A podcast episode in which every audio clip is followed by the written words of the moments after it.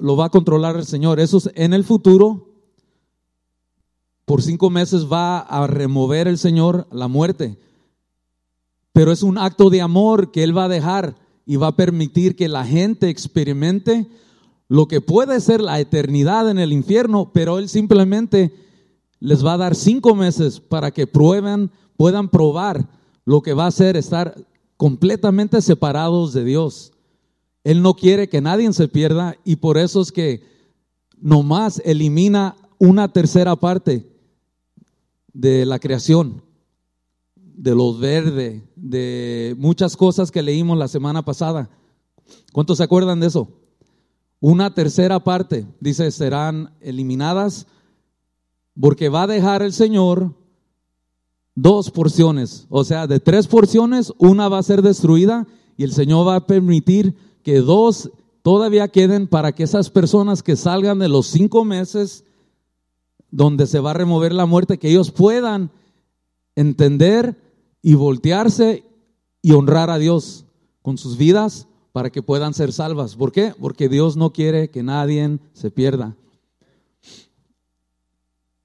Ese es el Señor que servimos, un Dios de segundas oportunidades, de terceras oportunidades, cuartas, quintas, sextas. Mientras usted no se dé por vencido, el Señor le va a permitir seguir y seguir. Y el Espíritu Santo es el director. Él está dirigiendo todo.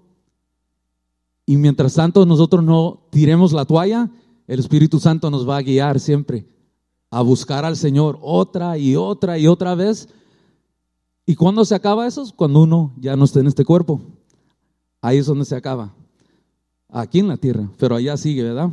Ok, so vamos a, simplemente entrar a la siguiente lectura que se titulaba, acuérdense que quedan dos más.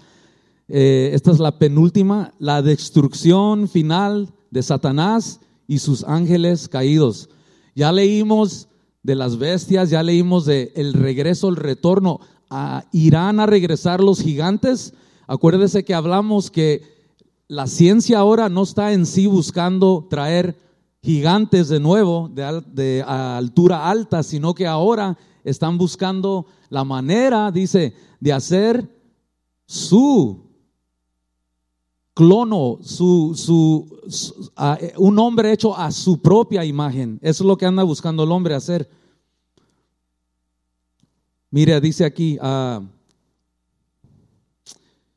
infundieron ahí material genético en material genético humano, dando como resultado una maldita hibridación de la raza humana.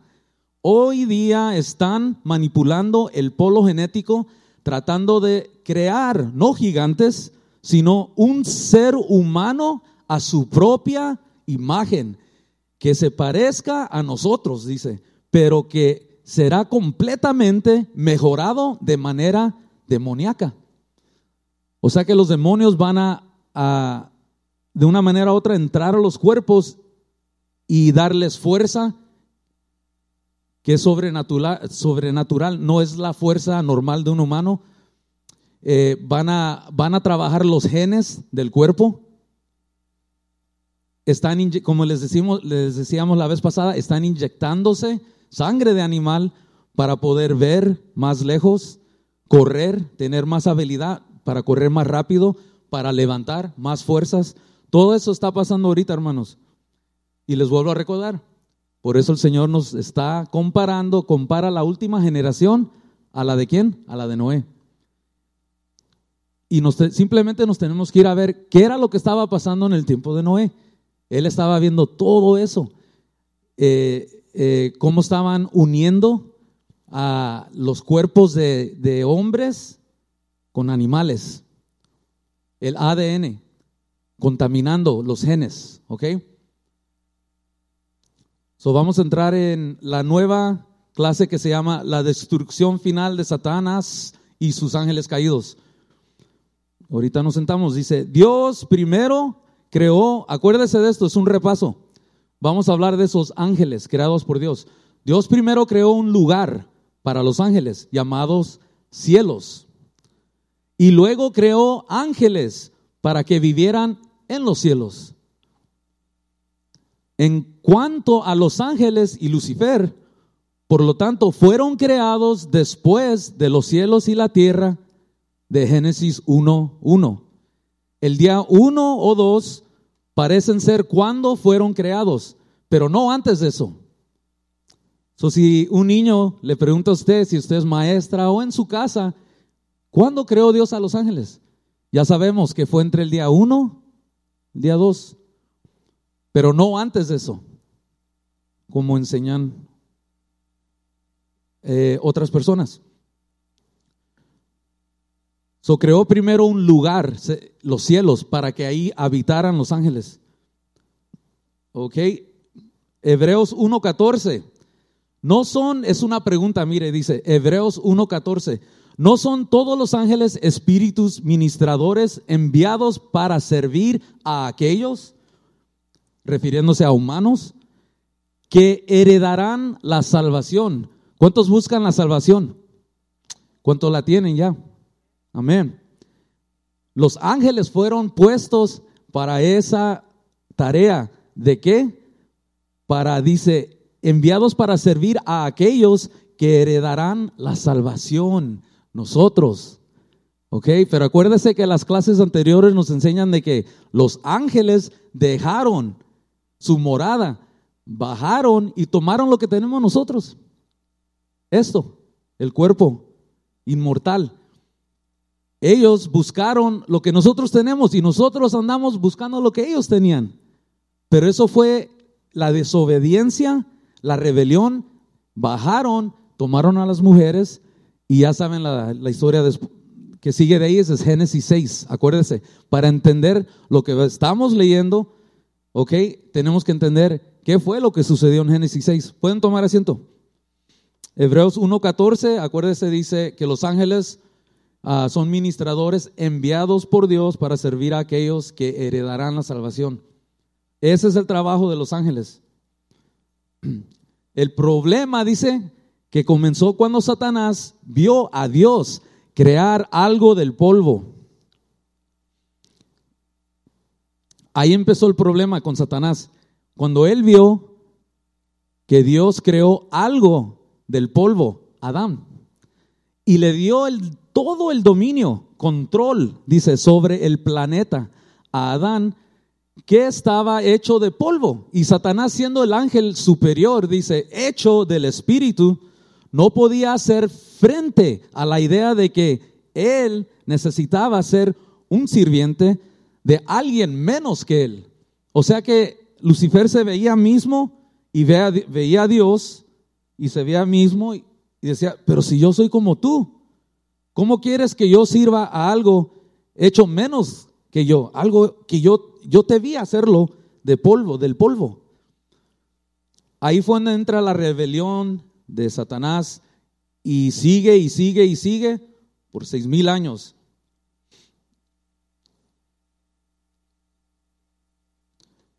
A él no le gustaba la idea de que si vas a ser más grande, el más grande, tienes que ser el menor. Él no entendía esa materia. Él veía a Dios, quería ser como Él, se veía como Él, pero tenía un problema que no podía seguir con lo que el Señor hacía. Él dejó todo para bajar acá, le lavó los pies a los discípulos. Él era un sirviente, nos enseñó, los enseñó a todos lo que era el servir al otro, al humano, a tu hermano y tu hermana. Pero ahí, hasta ahí como que ahí llegaba Satanás y dice, mm, para allá no puedo. So, esa es la rebelión. Ahí es donde se, empezaron a ver los, los colores reales de Satán. Y no ha parado, en nos odia. Y yo creo nos odia por una razón.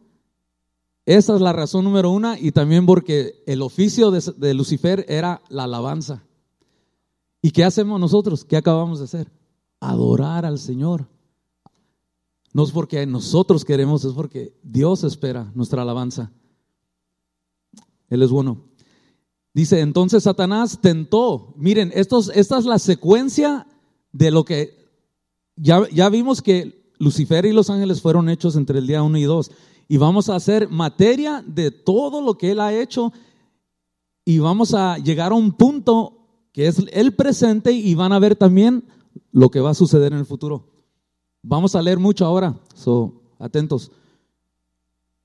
Dice, entonces Satanás tentó a la mujer para que comiera del fruto prohibido. Y ella comió y le dio un poco del fruto prohibido a Adán. Y él comió y la muerte y el pecado entraron en el mundo. Entonces Dios le dijo a la serpiente, aquí empieza hermanos la profecía. Todavía no existe Jesús, estamos hablando del jardín, Adán y Eva.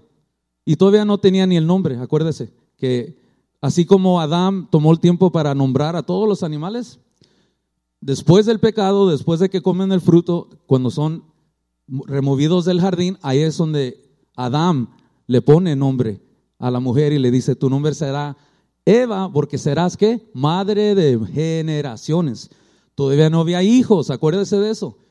Los hijos los tienen ya estando fuera del jardín. Okay. Génesis 3:15 dice, yo pondré enemistad entre ti y la mujer. Así le dijo Dios a la serpiente. Génesis 3:15, y pondré enemistad entre ti, le estaba diciendo a la serpiente, tú, serpiente, pondré enemistad entre ti y la mujer. Y entre tu simiente, linaje, y su simiente. O sea que los dos van a tener simiente. That's seed. Linaje. Dice, y pondré enemistad entre tu simiente y la simiente de ella. Y dice, te aplastará la cabeza y tú le herirás en el calcañar. Va a haber conflicto, va a haber guerra. Ahí nos dice el Señor.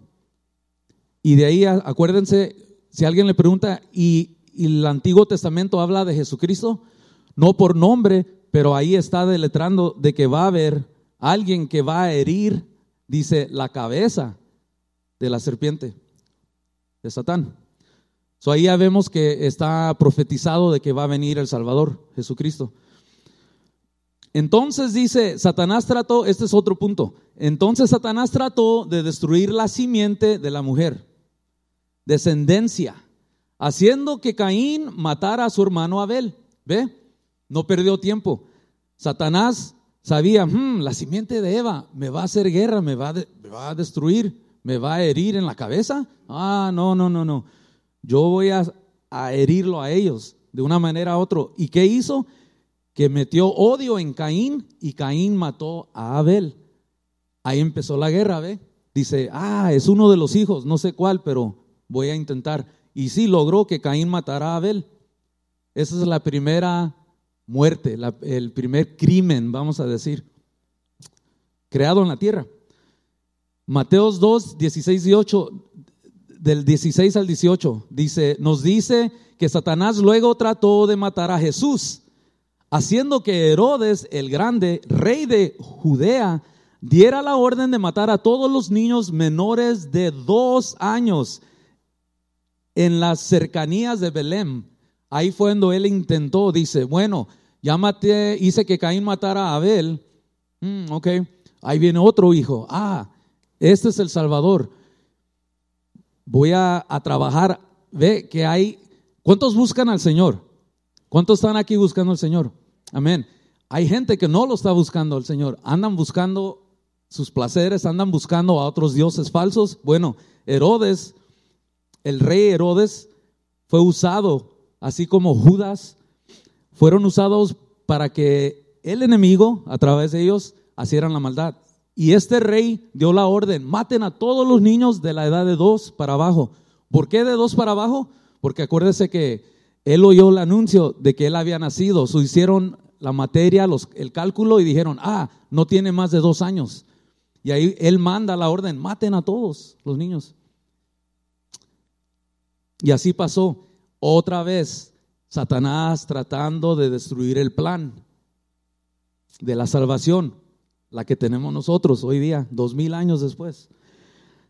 Años más tarde, no lo pudo matar como niño, pero años más tarde, dice Satanás, tentó a Jesús ofreciéndole los reinos del mundo.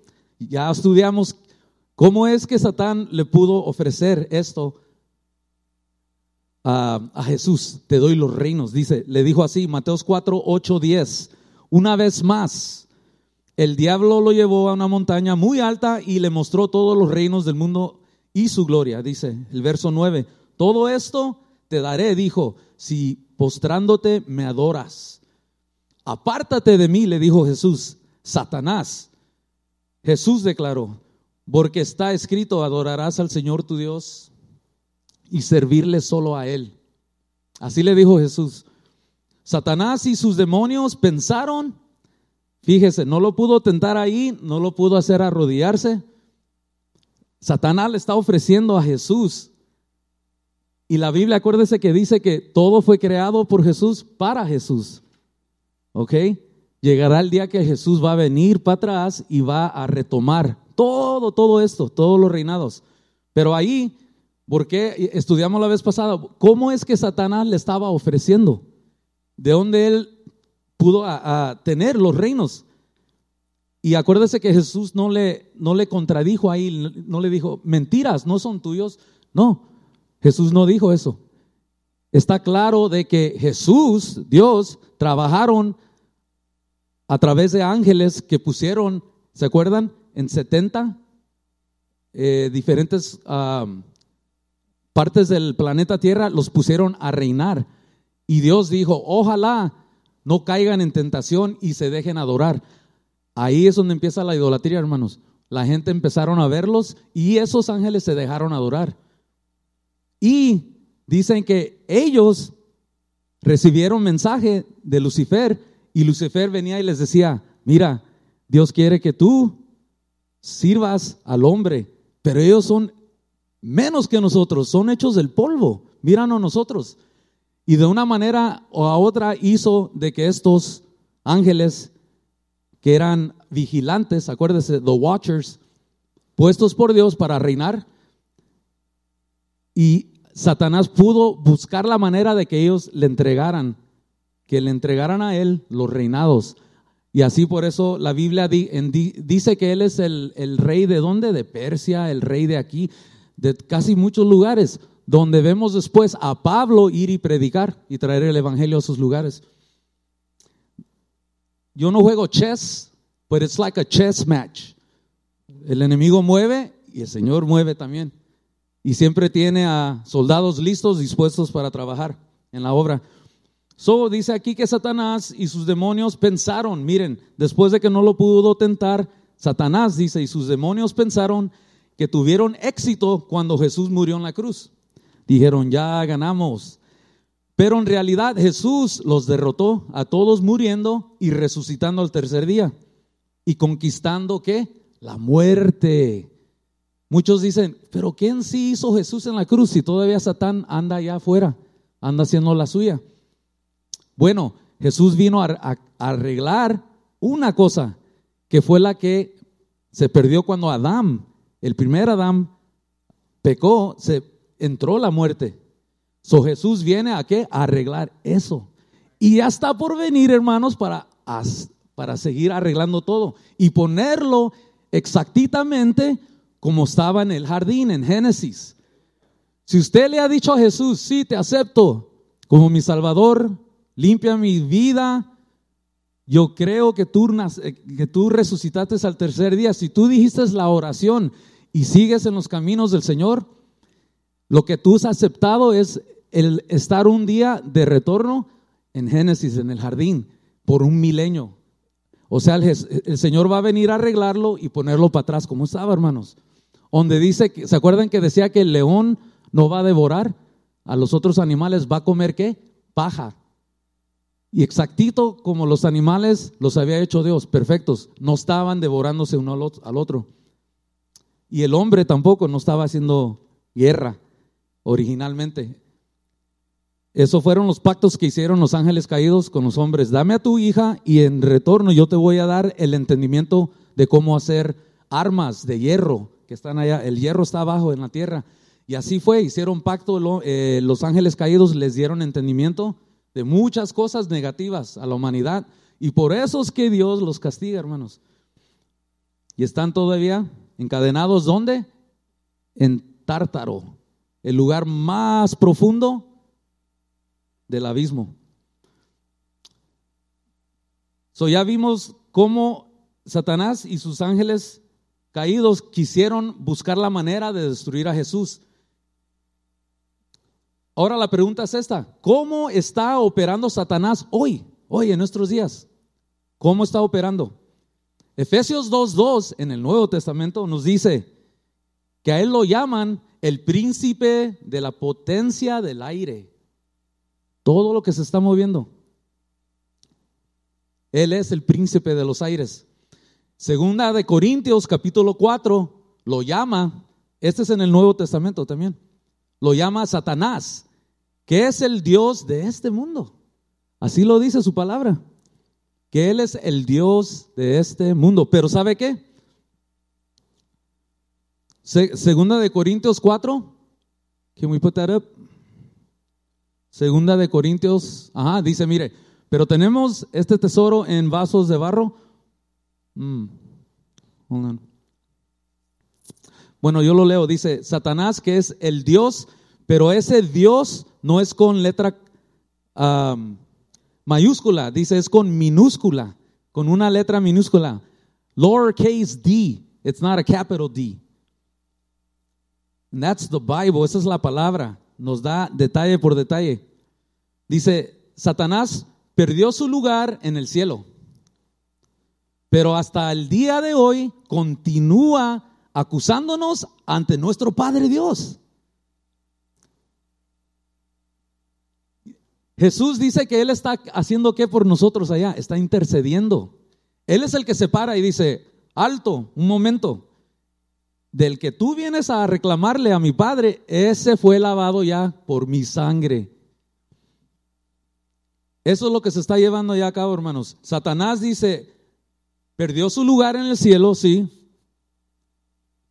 pero está, dice, hasta este día, continúa, dice, acusándonos ante nuestro Padre Dios. Ese es Apocalipsis capítulo 12, verso 10. Mire cómo dice.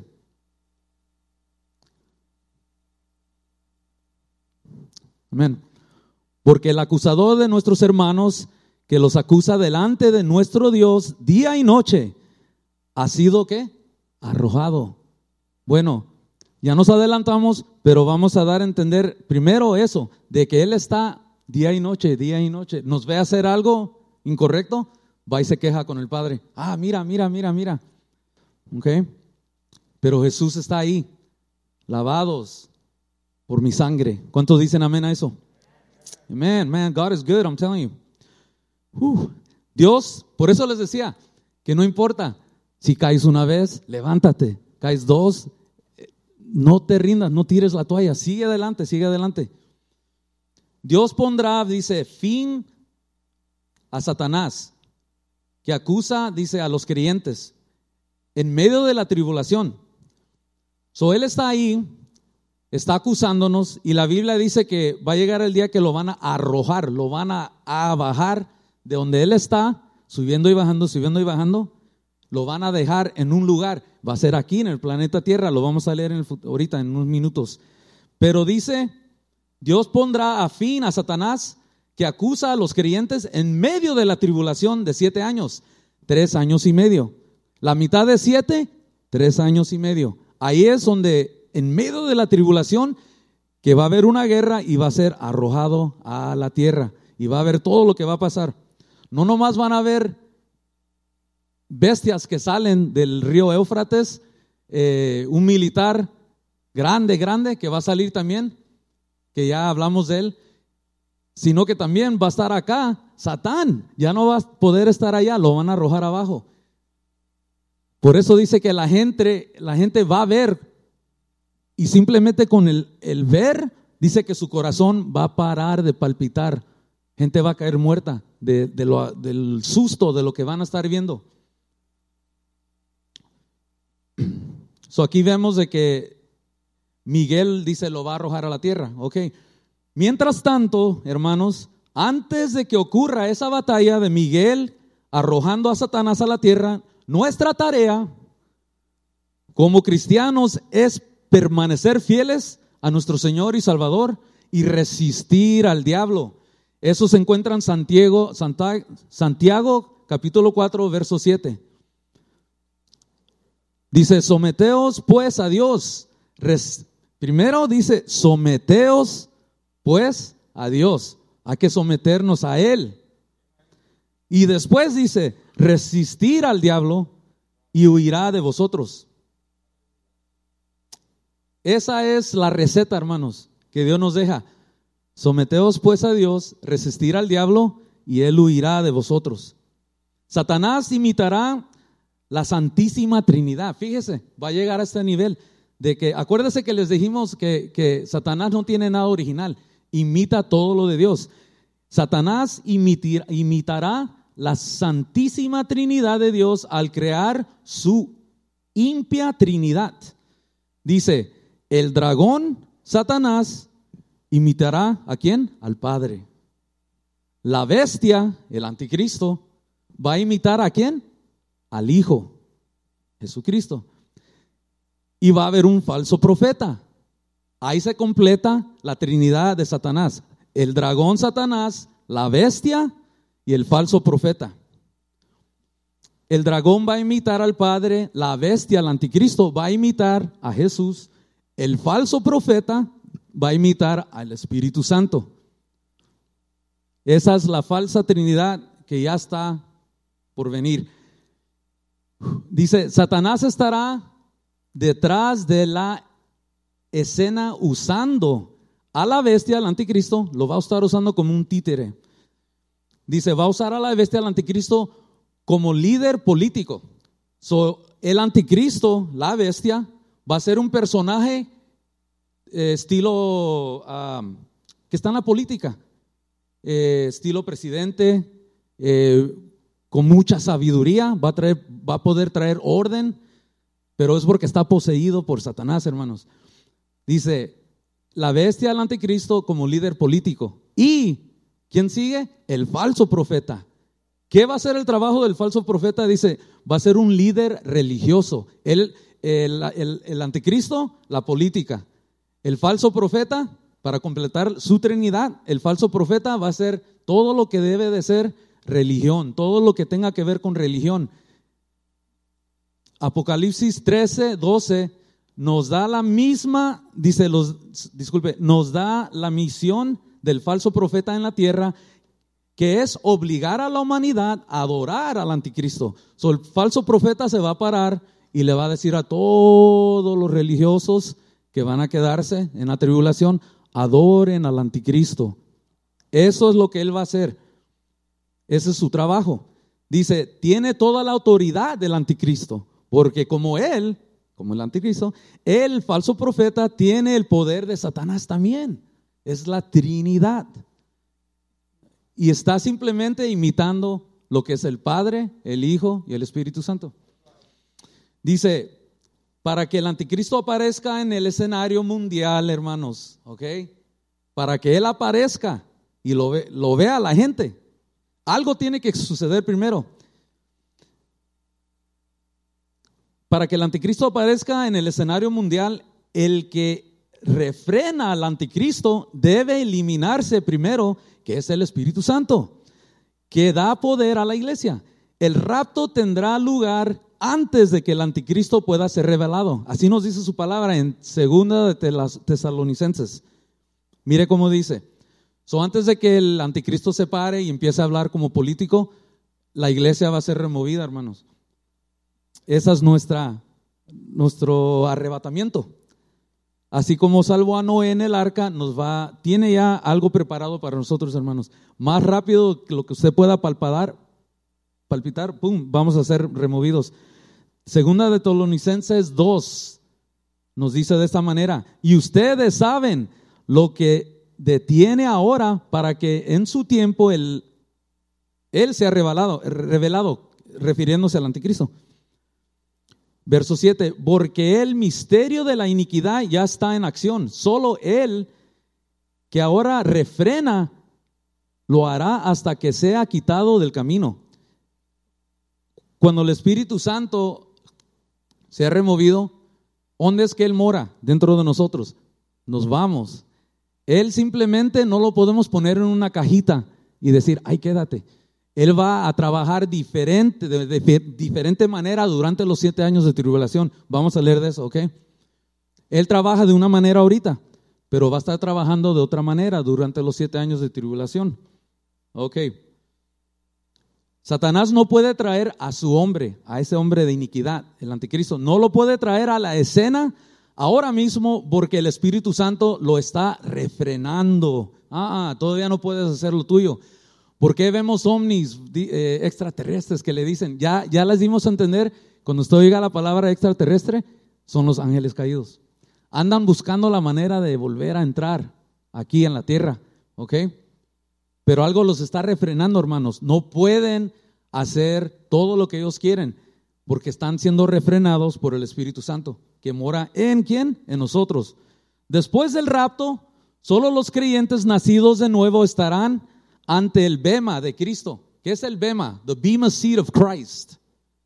Solamente dice que los, los creyentes van a poder estar ahí. Mire, el rapto ocurre y nos vamos a encontrar en esa corte. Es una corte, hermanos. Mire, ¿cuántos son casados aquí? Levante su mano. Amén. ¿Se recuerda usted que antes de casarse, la ley eh, nos dice que tenemos que casarnos por qué? Por el civil. Y ahí es donde usted recibe una licencia. Son casados por la, respetando las, leyes. Nuestro pastor tiene el poder para hacer las dos cosas. Casarnos por la ley y casarnos por la iglesia, donde recibimos qué? La bendición de Dios. Amén. Ah, es lo mismo que va a pasar. El rapto ocurre y vamos a entrar a una corte. No nos vamos a ir a casar luego, luego con su hijo Jesús. Vamos a entrar en una corte. Ahí mire, ¿qué va a pasar en esa corte?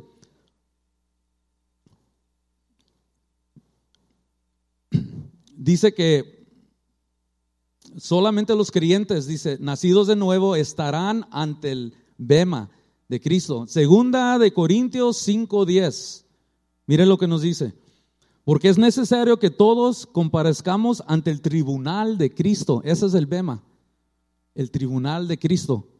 Para que cada uno reciba según lo que haya hecho en el cuerpo, sea bueno, sea malo. Así nos dice el Señor en su palabra. todo lo que estemos haciendo ahorita, desde, imagínense, desde el día que volvemos a nacer de nuevo, cuántas cosas hemos hecho, estarán bien o mal. Bueno, hay que leer la palabra para saber qué es lo que el Dios nos está requiriendo. Es la única manera. No podemos crear las leyes nosotros mismos, ya están escritas. Eh, para, dice, la corte va a ser para qué? Para recibir según lo que hayas hecho en el cuerpo, sea bueno o sea malo. Mire, dice, los resultados del juicio son dos, una recompensa recibida o una recompensa perdida. ¿Recibida o perdida? Para la eternidad.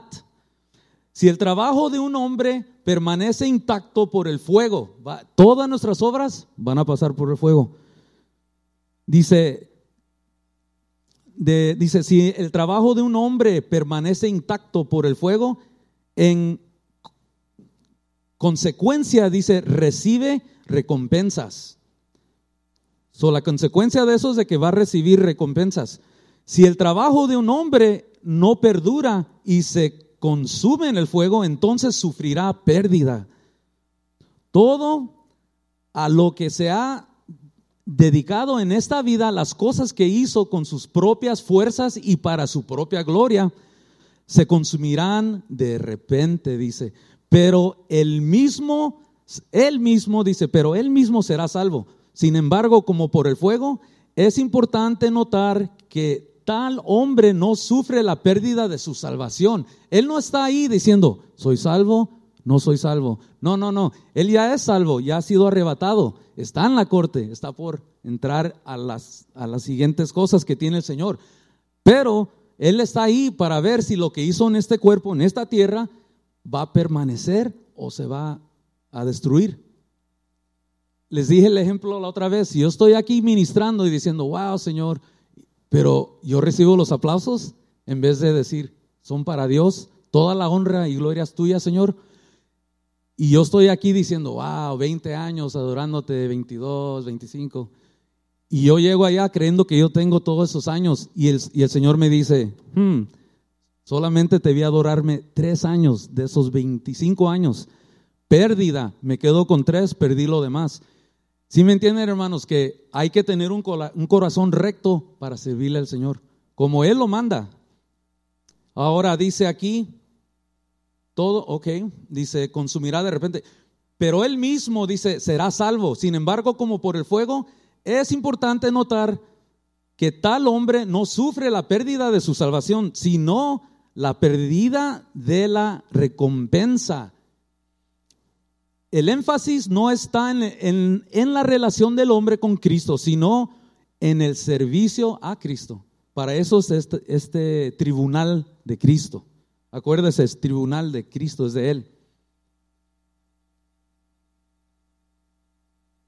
Eso es lo que nos sigue, hermanos. Eh, después del arrebatamiento, entraremos a la cena, a las bodas, estaremos con Él por un tiempo, mientras acá en la tierra es un caos completo y de eso nos quiere salvar el Señor. Por eso estamos en los caminos del Señor, en el lugar correcto, en el Señor. Amén. Por eso nos salvó. Mire, ahora vamos a leer la mujer, el niño y el dragón. Apocalipsis. De aquí ya es todo Apocalipsis. Vamos a ver qué es, dónde es que paró Satán. Que ya, ya sabemos que él nos está acusando día y noche. ¿Ok? Eso es ahorita. Ya vimos lo que él hizo en el pasado. Lo que él está haciendo ahorita es acusándonos día y noche. Jesús está ya diciendo, yo intercedo por él. Y ahora vamos a ver qué parte sigue. ¿Qué es lo que Satanás va a tratar de hacer, porque él no va a parar hasta el último. Dice la mujer, el niño y el dragón. Apocalipsis 12, verso 1 al 4. Dice, apareció en el cielo una gran señal, una mujer. Esa mujer, siempre que usted oiga mujer, acuérdese de Israel. ¿Ok? Apareció en el cielo una gran señal, una mujer vestida del sol con la luna debajo de sus pies y en su cabeza una corona de dos estrellas. Entonces, doce. ¿Cuántas tribus hay? Doce. Ok, ya van viendo que es, Israel. Muchos dicen que es María. Okay. So, una corona de dos estrellas. Entonces, estando encinta, gritó de parto y de dolor para dar a luz. Y apareció otra señal en el cielo. He aquí un gran dragón. Ahí está otra vez, ve. Él no va a parar y apareció otra señal en el cielo. He aquí un gran dragón rojo, ardiente, que tenía siete cabezas y diez cuernos, y siete diademas en la cabeza. Su cola arrastraba la tercera parte de, los, de las estrellas, ángeles. Vemos otra vez el número, una tercera parte.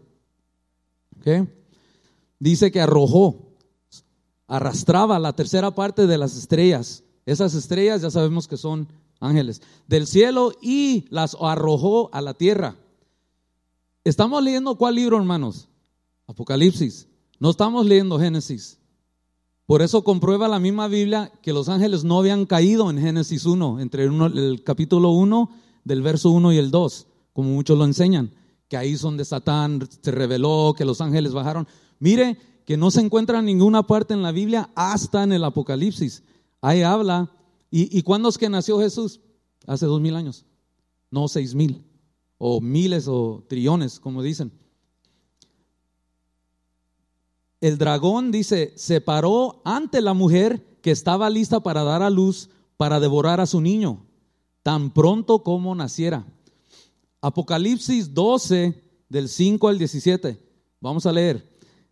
Y ella, Israel, dio a luz a un hijo Jesús, un niño que gobernara a todas las naciones con vara de hierro, y su hijo fue arrebatado para, para Dios y su trono, dice. Verso 6, entonces la mujer Israel huyó al desierto, esto ya es futuro, esto no ha ocurrido. Lo que ya pasó es que Jesús vino, nació y está sentado a la diestra del Padre, ¿ok? So del verso 6 en adelante ya estamos hablando aquí de algo que no ha sucedido, que va a suceder, y mire cómo es lo que, cómo nos explica la palabra. Entonces la mujer huyó al desierto, donde tenía un lugar preparado por Dios, muchos dicen que es Petra. Dice, para que ahí se alimentara durante 1260 días. ¿Ok? El periodo de la tribulación totaliza 2520 días. Pero dice que ellos van a ser ahí, van a estar ahí eh, uniéndose por 1260 días. 1260. ¿Ok? El periodo de la tribulación dura más, lo doble, 2520 días. Lo, lo que, que equivala, dice, a siete años bíblicos, 84 meses.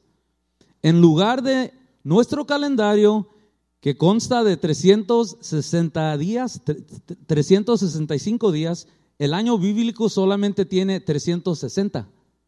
365 en the US, 360 in the biblical times. La Biblia habla de 360, no de 365. ¿Ok? Teniendo 12 meses de 30 días cada uno. Así es su calendario de los hebreos. 360 días teniendo 12 meses, pero cada mes es de 30 días. ¿Ok? Israel será alimentado por 60 disculpe, será alimentado por Dios durante la última mitad de la tribulación que durará tres años y medio, lo que equivale a 42 meses. So, la Biblia, por son siete años de tribulación. ¿Por qué es que Israel huye de Israel? Sale y se esconde en un lugar que muchos dicen que va a ser Petra. ¿Cuándo es que ocurre eso? Que ellos empiezan a salir a la mitad de la tribulación, hermanos. Three and a half, tres años y medio. ¿Quién es el? Miguel dice que va a arrojar a quién? A Satanás aquí en la tierra. Por eso es que Satanás le va a hacer guerra a los israelitas y ellos van a tener que salir huyendo y escondiéndose. ¿Ok? So, esta guerra no ha acabado, hermanos. Mire, pero les vuelvo a recordar, ¿dónde va a estar la iglesia? Arriba, hermanos. Amén. Aquí nos con el Señor. ¿Ok? Mire, dice, el ángel Miguel dice, el verso 7, y hubo guerra en el cielo. Y hubo una batalla, dice en el cielo. Miguel y sus ángeles luchaban contra el dragón. Y luchaban el dragón y sus ángeles. Va a haber conflicto. El dragón y sus ángeles hicieron la guerra, dice, y no eran lo suficiente fuertes. Y ya no se encontró lugar para ellos en el cielo refiriéndose a Satanás y a sus ángeles. Miguel le hizo batalla y le ganó. Acuérdese, pero esto no ha sucedido todavía, es en el futuro, durante los siete años de tribulación. Y fue arrojado el gran dragón, la serpiente antigua que se llama qué? El diablo y Satanás, el cual engaña al mundo entero. Fue arrojado a la tierra y sus ángeles fueron arrojados con él. Verso 10. Entonces oí una voz en el cielo que decía, ahora ha venido la salvación, el poder, el reino de nuestro Dios y la autoridad de su Cristo. ¿Por qué ha sido derribado el acusador? Ahí está, el que nos acusa. Ha sido derribado de nuestros hermanos, el que nos acusa delante de nuestro Dios día y noche. Pero estamos en estos tiempos, ¿verdad, hermanos? Con el COVID, viendo a nuestros hermanos irse partiendo con el Señor, ya sea por una cosa u otra, pero sabemos que están ya esperándonos allá. Este, pero esto es lo que le va a pasar a él. Mire, ve. La Biblia nos dice que va a haber un tiempo donde Miguel va a arrojar a Satán, lo va a bajar acá. Y aquí va a tener que estar en la tierra. Y hay allá de los moradores. Por eso la Biblia dice eso. Dice, y lo vencieron por la sangre del cordero y por la palabra de su testimonio, el testimonio de Jesús. Dios dice las verdades que él enseñó reveladas en el Nuevo Testamento y no amaron, dice, su vida. Incluso cuando se enfrentan a la muerte, por tanto, alégrense cielos y ustedes que los habitan. Ay de la tierra y del mar, porque el diablo ha descendido a ustedes. Esto dice va a ocurrir a mediados de los siete años, acuérdese, tres años y medio de la tribulación. Teniendo gran ira, dice, así va a ser arrojado, teniendo gran ira sabiendo que él tiene poco tiempo. Cuando él se ha arrojado aquí, él ya se da por, cuenta de que, wow, estoy en la mitad de la tribulación, tengo que trabajar rápido. Y él, bueno, proféticamente le van a quedar tres años y medio para que él pueda hacer su desorden. Es todo, tres años y medio. Mire, teniendo gran ira, dice, y cuando el dragón vio que había sido arrojado a la tierra, persiguió a la mujer. ¿Quién es la mujer? Israel, que había dado a luz al hijo varón Jesús. Pero las dos alas de un gran águila, dice, le fueron dadas a la mujer Israel para que pudiera volar al desierto a su lugar, ¿ve? Petra, donde fue alimentada por un tiempo, es, eso es un año, y tiempos, ok, el primero es un tiempo, un año, tiempos son dos, ya van tres ahí, y medio tiempo, tres años y medio. ¿Ve cómo la Biblia nos indica? Dice, para que pudiera estar en un lugar donde sea alimentada por un tiempo y tiempos y medio tiempo. De la presencia de la serpiente, dice, allá van a estar escondidos. Y la serpiente derramó agua como un río de su boca en pos de la mujer, dice, para hacerla arrastrar en el diluvio, dice, en un diluvio. Pero la tierra ayudó a la mujer Israel y la tierra abrió su boca y bebió el río que el dragón derramaba de su boca. Verso 17 dice, entonces el dragón se enfureció con la mujer Israel y se fue a hacer guerra con el resto de sus hijos. El resto de sus niños, refiriéndose a quién? A los 144 mil. ¿Se acuerda que les dije de que de cada tribu Dios va a elegir a 12 mil, 12 mil, 12 mil, 12 mil, hasta que llega el número de 144 mil hombres, varones, jóvenes, vírgenes, dice que van a estar predicando el Evangelio. Y eh, eh, la serpiente va a decir, ah, vuelvo por ti. Y se va a atacar, a, dice, al resto de sus hijos, de esa mujer, que viene refiriéndose a los 144 mil, sellados y los creyentes santos de la tribulación, los gentiles, va a haber gentiles que van a estar aceptando al Señor Jesucristo durante la tribulación. Mire lo que dice, que guardan los mandamientos de Dios y sostiene al testimonio de Jesús. Mire, la bestia del mar, Apocalipsis 13, del 1 al 10. Vamos a leer todo está abajo.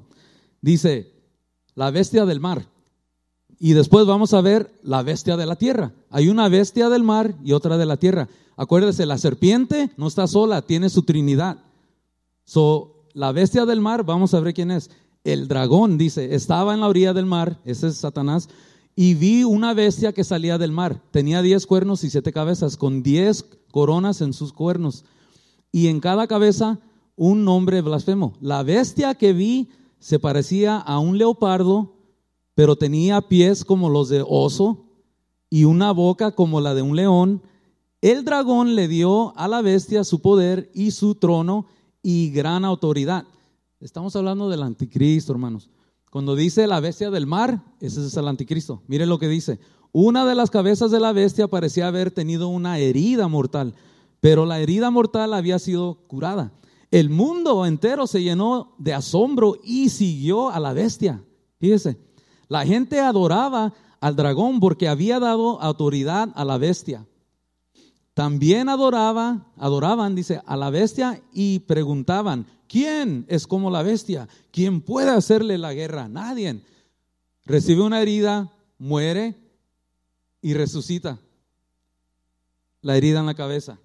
Estamos hablando de poderes, de naciones, ¿ok? Y acuérdese que viene con qué, dice, eh, con diez coronas en sus cuernos y en cada cabeza, dice, un nombre blasfemo. Esa es la bestia, ese es el anticristo. Y Satán está ahí dándole poder, ¿ok? Dice el verso 5. A la bestia se le dio boca para pronunciar palabras orgullosas y blasfemias y para ejercer su autoridad durante 42 meses, ¿ve? Tres años y medio, 42 meses. Ese es el tiempo que se le va a dar. Abrió su boca para blasfemar contra Dios, para blasfemar contra Dios y para difamar su nombre y su morada y los que viven en el cielo, dice. Se le dio poder para hacer la guerra contra el pueblo santo de Dios y conquistarlo, lo va a conquistar. Y se le dio autoridad sobre cada tribu, pueblo, idioma y nación. Todo, todo. Mire lo que dice el 8. Todos los habitantes de la tierra adorarán a la bestia, todos cuyos nombres no están escritos en el libro de la vida del Cordero. El Cordero que fue inmolado desde la creación del mundo. El que tenga oído, que oiga. Si alguno ha de ir al cautiverio, al, cautiverio irá, dice. Si, si alguien ha de morir a espada, a espada lo matará, dice. Esto requiere paciencia y fidelidad por parte del pueblo de Dios. Ahora vamos a hablar de la bestia de la tierra. Esa es la acabamos de ver la bestia de la mar. La bestia de la tierra es nada más y nada menos que el falso profeta. Dice, el falso profeta del fin de los tiempos se, describe en Apocalipsis 13 del verso 11 al 8. Mire cómo dice, entonces vi una segunda bestia que salía de la tierra. Tenía dos cuernos como de cordero, pero hablaba como un dragón.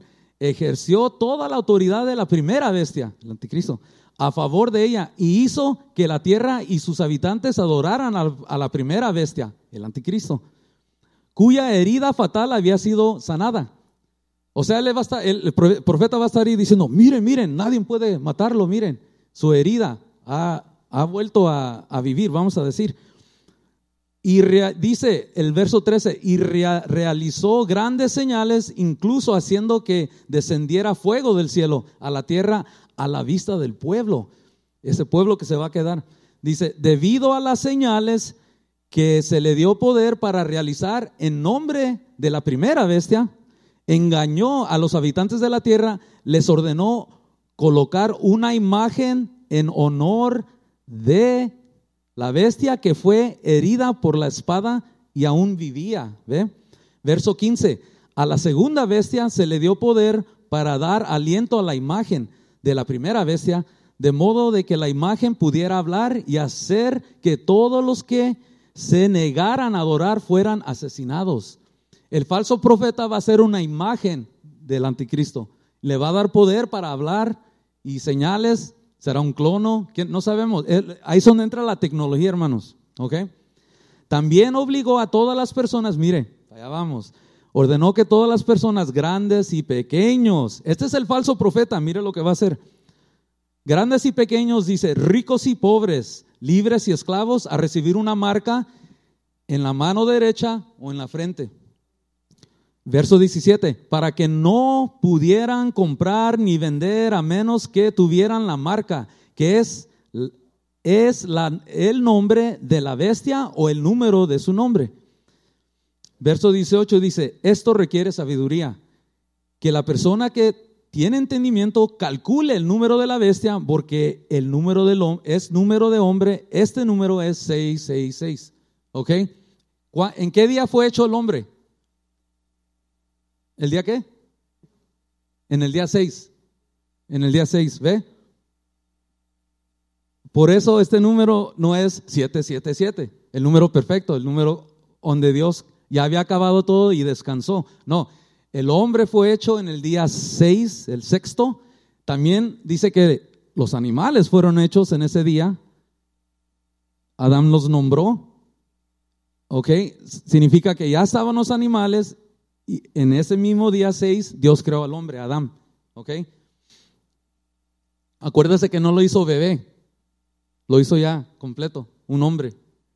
Cuando él dijo árbol, no era una semilla y esperar que naciera, no, ya estaba. Cuando él dijo, Miguel, ¡pum! No era un nene, un ángel, no tienen edad. Ya estaba formado. Miguel, Gabriel, Lucifer, ¡pum! Él, él lo hablaba y se hacía. Por eso el incrédulo no entiende cómo es que Dios pudo hacer todo en seis días. Bueno, no lo empezó de chico, lo empezó ya formado. Adán ya era un hombre, ¿ok? Ok. So, entendemos el trabajo de, la bestia del mar es uno y el trabajo de la bestia que va a salir de la tierra, ese es el falso profeta. Ahí tiene usted su trinidad, el dragón, eh, la bestia del mar, que es el anticristo, y la bestia de la tierra, que va a ser el falso profeta. Todos van a estar trabajando en conjunto. El falso profeta es el que va a decir, adoren a la imagen, pónganse la marca, ¿ok? No pueden comprar, no pueden vender. Eh, muy similar a lo que ya estamos hablando yo, Giovanni, que es como que quieren meternos ahí, pero no es el tiempo de Dios. Acuérdese que esto va a ocurrir, la marca ocurre a la mitad de los siete años de tribulación. Cuando arroje Miguel a Satán y caiga aquí en la tierra, ahí es donde él empieza a poner orden, su orden, y empiezan a hacer, eh, pone a trabajar el falso profeta, hace una imagen del anticristo y que todos sean marcados. ¿Por qué él va a marcar? Porque ellos van a ver que Dios va a marcar a sus 144 mil con un sello. Él dice, ah, yo, yo también quiero hacerlo. So va a imitar lo que hace Dios. Acuérdese de eso, es un imitador. Okay. Apocalipsis 16 dice del 3 al 14. Mire, dice, y vi que salían de la boca del dragón y de la boca de la bestia. Ahí está, mire, mire. En este capítulo va a ver a los tres en acción. Apocalipsis 16, mire, y vi salir de la boca del dragón, dragón, y de la boca de qué? De la bestia, el anticristo. ¿Y de la boca de qué? El falso profeta. Tres espíritus inmundos a manera de ranas. ¿Okay? Mire lo que esos van a hacer, mire el trabajo y el oficio de esos, de esas ranas, vamos a decir. Dice el verso 14, porque son espíritus demoníacos que hacen señales que van a los reyes de todo el mundo para reunirlos para la batalla del gran día del Dios Todopoderoso. Pelearán contra el Cordero y el Cordero les vencerá, porque Él es Señor de señores. De eso habla ese cántico. Se van a, se van a unir, esos espíritus, dice, van a ir y su trabajo es, dice, van a los reyes de todo el mundo para reunirlos para la batalla del gran día del Dios Todopoderoso que se va a llevar a cabo ¿dónde? En Armagedón, Megiddo, así se llama ese valle. Pastor, ustedes los han visto, ¿verdad? Megiddo es un valle grande, ahí se va a dar a, a cabo esta guerra. Dice Apocalipsis 19, verso 20, mire lo que dice. Entonces fue capturada la bestia, que es el anticristo, Oh, this is good. Apocalipsis 19, verso 20. Entonces fue capturada la bestia, el anticristo, y con el falso profeta que hacía señales en su presencia, dice, mediante las cuales engañaban a los que recibían la marca de la bestia y a los que adoraban su imagen.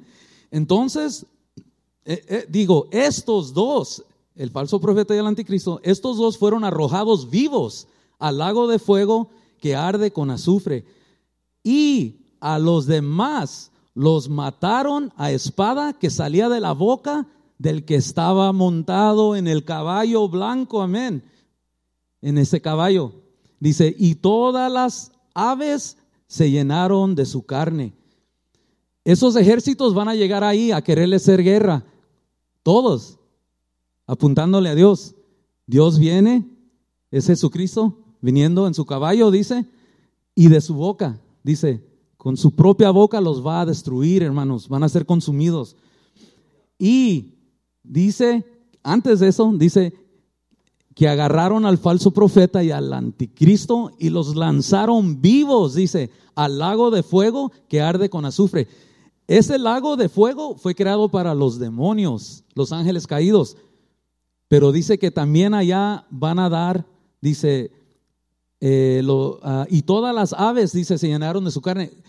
Los que estén ahí, los soldados que estén peleando esa guerra, dice que las aves van a bajar y van a devorar de sus cuerpos que están ahí muertos. Van a tener una fiesta, los pájaros. tan detalladamente es la palabra, mire. Dice, Satanás va a ser atado por mil años. Ok, so el falso profeta y el anticristo están ya en el lago de fuego y azufre. Pero a Satanás lo van a atar, no lo van a echar allá, Dios no lo va a echar allá, lo van a atar por mil años. Mire lo que dice. Apocalipsis 20 del 1 al 15. Entonces vi a un ángel que descendía del cielo con la llave del abismo y una gran cadena en la mano y prendió al dragón, la serpiente antigua, que es el diablo y Satanás. Y lo ató por mil años y lo arrojó al abismo ese, abismo y lo encerró. Ese abismo viene siendo el mismo lugar, el tártaro, allá abajo. Dice, y puso un sello en él para que no engañara más a las naciones hasta que se cumplan los mil años. Pero después de estas cosas debe ser librado por un tiempo más. So, por mil años no puede hacer, no puede tentar a la, humanidad. No va a haber maldad. Pero mire lo que pasa. Ok, los santos reinan con Cristo por mil años. Y vi tronos. Ese es el verso 4. Y vi tronos y se sentaron en ellos y les fue encomendado el juicio. Entonces vi a las almas de los que habían sido decapitados por su testimonio de Jesús y por la palabra de Dios, que no habían adorado a la bestia ni a su imagen y no habían recibido su marca en la frente ni en las manos y vivieron y, reinaron con Cristo por qué? Mil años. Uh, Mateos 24, 14. Can we have that, Yesenia? Mire lo que dice Mateos 24, 14. Mateos 24, 14.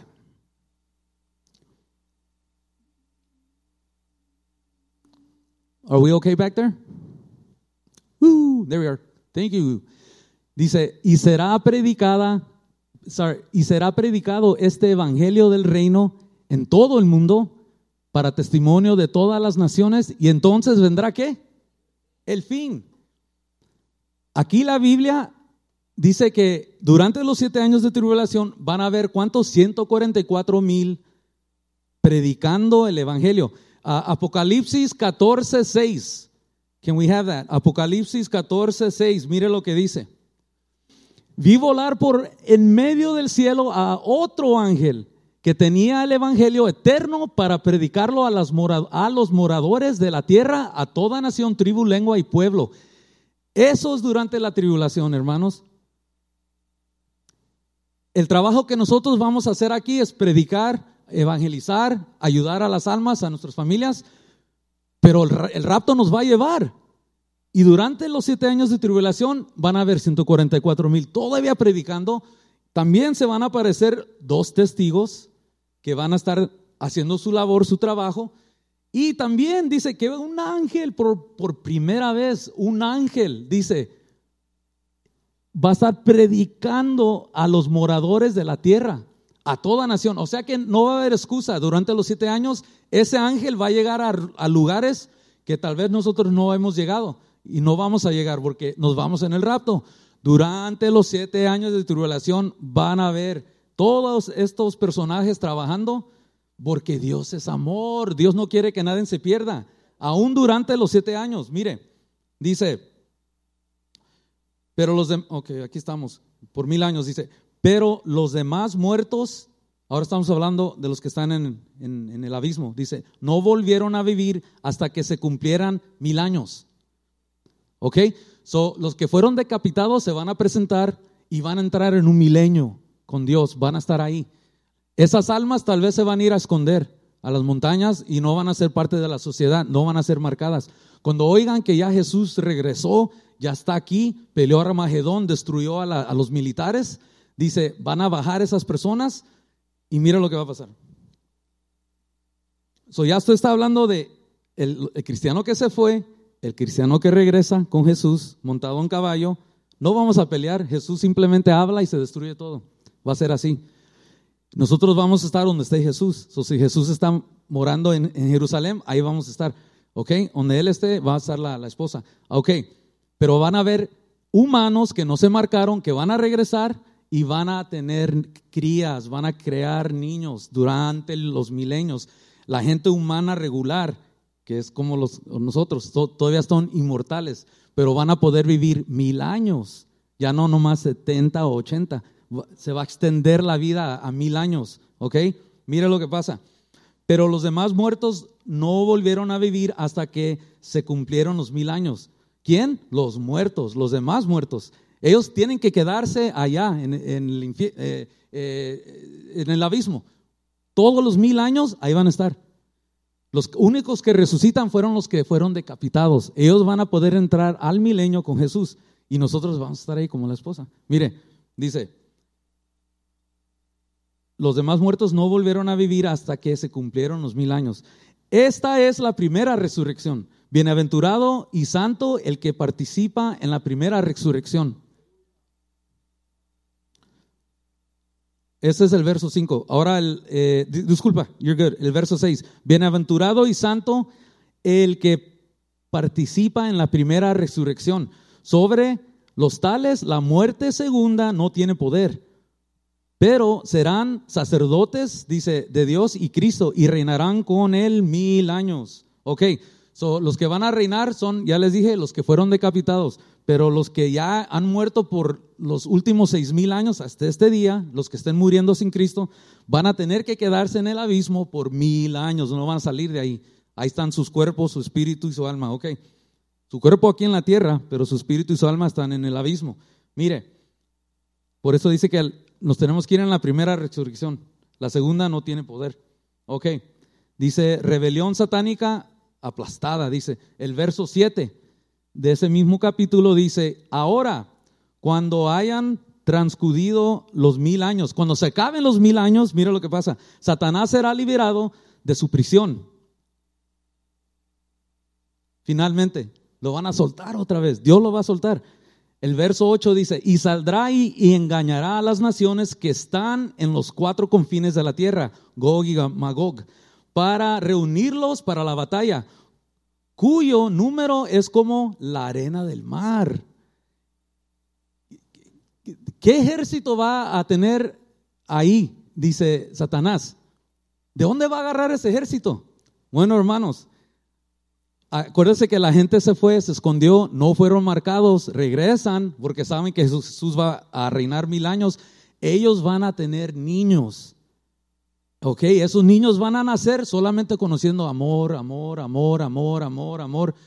Se van, yo creo, se van a enfadar de, de eso. Llegan al punto de que cuando suelten a Satán, van a verlo y van a decir, wow, yo quiero ser un rebelde como él. ¿Ok? Esos niños no conocen lo que nosotros conocemos. No van a saber lo que era el bien, lo que era el mal. Lo que estamos sintiendo nosotros, la guerra, el querer ser el, bien y no el mal. Ellos son, simplemente van a saber lo que es amor, amor, porque Jesús está aquí reinando por mil años. ¿Entienden? Esas crías son las que se van a unir a Satanás. Dice, y saldrá y engañará a las naciones. Cuando lo suelten a Satán, va a engañar a esa gente. A nosotros no nos puede engañar porque ya estamos en la eternidad con Jesús, en nuestros nuevos cuerpos, acuérdense, mente nueva, limpia, ¿ok? Ya no va a haber enfermedad y nunca vamos a morir. Man, God is good. Mire, dice, los, los va, a engañar, va a engañar a las naciones que están en los cuatro confines de la tierra, en todo el planeta Tierra, Gog y Magog, para reunirlos para la batalla, cuyo número es como la arena del mar el verso 9 dice, subieron sobre la anchura de la tierra y rodearon el campamento de los santos. That's us. Y la ciudad amada, una ciudad amada que va a tener el Señor, donde vamos a estar. Los van a venir a querer atacar. Dice, y fuego descendió de Dios del cielo y los devoró. Así. No va a haber ni guerra, hermanos, va a ser rápido eso. El diablo que los engañó fue arrojado al lago de fuego y azufre. Ahí es donde él, mire, lo sueltan, engaña a las naciones, ataca al pueblo de Dios y dice el verso 10, el diablo que los engañó fue arrojado, ahora él le va a tocar, fue arrojado al lago de fuego y azufre donde está la bestia y el falso profeta. Y será atormentado día y noche por los siglos de los siglos. Isn't that awesome? él tiene un fin. Él tuvo un principio, los ángeles creados en el día, entre el día 1 y el 2, pero aquí la palabra en Apocalipsis nos dice que se acabó, se acabó, se acabó. Él será atormentado, dice, día y noche por los siglos de los siglos. ¿Se imagina el poder haber aceptado a Jesús y estar con Él por la eternidad en un cuerpo que va a ser eterno? Pero imagínese lo que va a pasar aquí. Mire, el juicio del gran trono blanco, ya aquí se acaba. Cinco versos. Dice, entonces vi un gran trono blanco y el que estaba sentado en él, de delante del cual huyeron la tierra y el cielo. Mire, para los mil años Dios va a modificar este planeta Tierra para que vivamos en él por mil años. ¿Ok? Después del diluvio, estamos todavía viviendo en el primero. Lo, arregló para nosotros estar aquí. Ok, después del milenio, disculpe, para el milenio lo va a modificar, por eso dice que van a, islas van a desaparecer, lo va a arreglar para que nosotros podamos vivir en él por mil años. Ok, pero aquí dice, entonces vi un gran trono blanco y el que estaba sentado en él, delante del cual huyeron la tierra y el cielo. Van a huir. Se va a ir esto. Y no fue hallado un lugar para ellos. ¿Está hablando de qué? La tierra y el cielo. Dice, y no fue hallado un lugar para ellos. Verso 12. Y vi a los muertos, pequeños y grandes, de pie delante de Dios. Mire, y vi a los muertos, pequeños y grandes, de pie delante de Dios, y los libros fueron abiertos. Y se abrió otro libro, que es el libro de la vida. Y los muertos fueron juzgados según sus obras, por las cosas que estaban escritas en los libros. Dios está escribiendo todo, todo lo que hicieron ellos. ¿ok? La diferencia es de que nosotros teníamos ese libro todo tachado con todos los pecados, pero Jesús ya limpió nuestro record. Estamos limpios, borrón y cuenta nueva. Esto no está hablando del creyente. El, trono, el juicio del trono blanco es para este grupo. Mire, dice, y vi a los muertos pequeños y grandes de pie delante de Dios y los libros fueron abiertos. Y se abrió otro libro, el libro de la vida. Y los muertos fueron juzgados según sus obras por las cosas que estaban escritas en el libro. Verso 13, el mar entregó los muertos, el mar va a entregar a sus muertos que habían en él y la muerte y el Hades. La muerte y el Hades, hermanos entregaron los muertos que estaban en ellos y fueron juzgados, cada uno según sus obras. Los muertos que están en el Hades, y la muerte dice, y el Hades entregaron. Esos son las personas que están ahí durante todo el milenio. Cuando se acabe el milenio, van a salir y se van a parar en el, en el juicio del gran trono blanco. Eso es para las almas que no quisieron a Jesús que tuvieron su vida, no aceptaron, están ahí y están ahí confusos. ¿Por qué yo estoy aquí? Yo nunca maté a nadie, yo no hice el mal. Bueno, Dios les da un día en corte, los saca de ahí y están ahí en su presencia y dice, y fueron juzgados cada uno según sus obras. Verso 14, entonces la muerte y el Hades fueron arrojados también ¿dónde? Al, lago de fuego, donde dice, eh, esta es la segunda muerte, ¿ve? El verso 15 es el último. Y el que no se halló escrito en el libro de la vida fue arrojado al lago de fuego, hermanos. Eso es todo. Mire, el juicio al que vamos a entrar nosotros, que el que leímos ya acá, dice que se llama Tribunal de Cristo. Cuando el creyente se ha arrebatado, nosotros vamos a entrar a una corte. Pero ya no es una corte para ver, ¿soy salvo o no soy salvo? Si tú estás ahí, ya eres salvo. Entregaste tu vida, viviste para Él, ahí estás. Es simplemente para ver qué galardón te va a dar Dios y si va a permanecer o se va a hacer ceniza, ¿ok? Ahora, la gente que no quiere a Cristo va a entrar a su juicio también, pero este es simplemente para sacarlo. Imagínese que usted esté un, ser que no quiera a Cristo sale de ahí, se para, ya es la eternidad. Si él salió de ahí, si no tiene a pie, va a tener pie, va a poder ver, va a tener el cuerpo entero. Pero con la diferencia de que cuando no encuentren su nombre, va a ser lanzado en ese cuerpo que está hecho para vivir en la eternidad. Así como nosotros en la eternidad, pero con Cristo, ellos van a estar en la eternidad con Satanás. Y el falso profeta y el anticristo. Y juntos dice, también con qué? Oh, I like this part. Con la muerte. La muerte no es una cosa, la muerte es como un espíritu, es algo que está ahí. ¿Ok? Que entró cuando Adán pecó. ¿Ok? Y cuando nosotros aceptamos a Jesús, eso cesa, ya no, ya no es parte de nosotros. Moremos físicamente, pero el espíritu y el alma está presente con Dios. El cuerpo es el que duerme. Ahora a la noche usted se va a ir a dormir el cuerpo está roncando, pero el espíritu y el alma están en acción. Tienen sueños. Usted se levanta y dice, ah, yo soñé con tal y tal, ¿verdad? Lo que duerme es el cuerpo. Bueno, cuando un ser muere, lo que duerme es el cuerpo. Pero el alma y el espíritu están más vivos que nosotros. Ellos ya entraron al segundo nivel, están allá en la presencia de Dios en un cuerpo temporal. Presente, ausente del cuerpo, presente con el Señor, decía Pablo. Ok, son, entendamos que hay dos, dos juicios, el juicio para el cristiano y el juicio para el no creyente, que cuando salgan, después del milenio, salgan se van a parar ahí, van a decir, wow, mira, no tenía pie, ya tengo pie. Wow, wow, ¿qué estamos haciendo aquí? Estamos formados en línea. Oh, es un juicio. Ah, ya está Dios. Y cuando estén ahí y no encuentren su nombre, ese cuerpo que ya está listo para la eternidad va a ser lanzado simplemente a sufrir la eternidad sin Cristo, hermanos. De eso es de lo que el Señor nos quiere nos quiere liberar, nos quiere sacar, no darnos a, los deseos de la carne. Amén. Y acuérdese, nuestra tarea cuál es? Es esta. Con esto acabamos. Un recordatorio. Someteos pues a Dios. Hay que someternos a Él. Resistir al diablo y huirá de vosotros. Amén. Estamos de pie. Dios es bueno. Recibes toda la honra y la gloria, Señor. Es tu palabra.